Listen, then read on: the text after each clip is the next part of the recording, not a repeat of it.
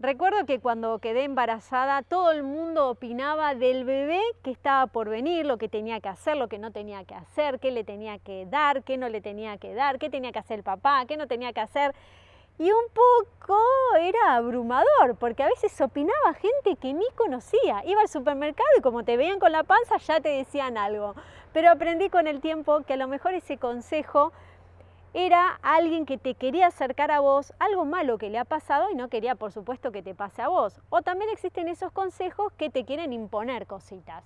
Pero por eso convocamos a María Paula Cabana, que es psicóloga, que nos relaja con respecto al consejo y nos enseña a tomar lo que realmente es importante.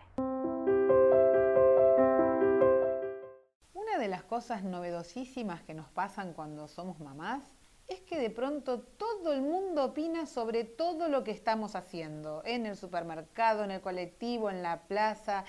Ese chico sin media se te va a resfriar, todavía tomando la teta. Gente que no nos conoce, que no vamos a volver a ver nunca, o parientes, familia política, amigas con las que hasta la semana pasada nos llevábamos bárbaro y que de pronto tienen un máster en crianza y nos dicen, vos tenés que hacer esto, porque esto es lo que te va a funcionar. Eso que estás haciendo, no. ¿No viste tal libro donde dice que no?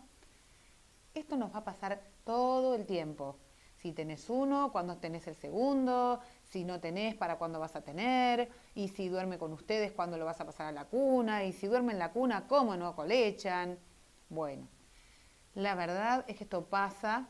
Si sos de esas que opina de la vida de otros, este video es para vos no opinemos más, cada uno cría como puede. Y en general la gente nos comenta porque quiere ayudar, porque tuvo una experiencia la quiere transmitir, porque le salió bien o porque le salió mal y no quiere que repitamos lo mismo. O sea que en general la intención es ayudar y sumar. El consejo en este caso es sonreímos, agradecemos la buena intención y después de la puerta de casa para adentro criamos como nos sale, como nos parece, como nosotras leímos, cómo vamos probando. Total, nadie se entera. Y también hay un montón de cosas que con el tiempo vamos aprendiendo que no hace falta andar contando. Porque si mi hijito de dos años duerme en mi cama, es un asunto mío, de mi compañero y de mi hijo. No sé si andar contándolo no habilita más a que la gente venga y nos diga y se meta.